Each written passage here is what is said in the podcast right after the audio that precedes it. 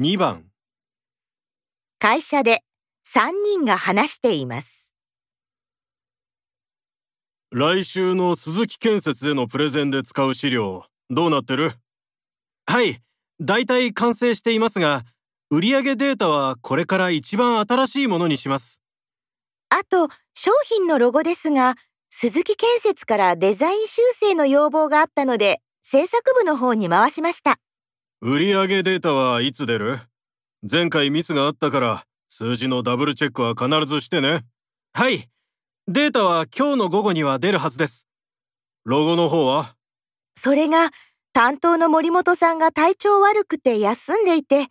明日も出社できるかわからないと。修正したものを鈴木建設に確認取らないといけないでしょ間に合う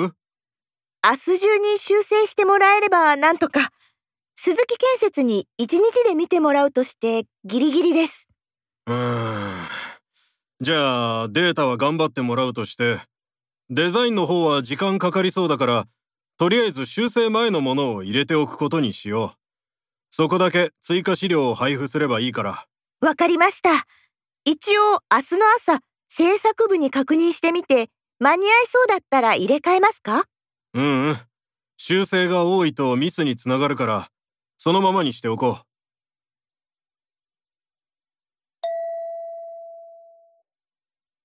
プレゼンのために、まず何をしますか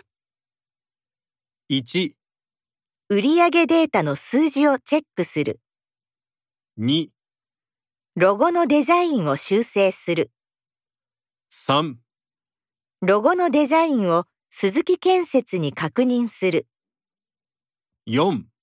追加資料を作成する。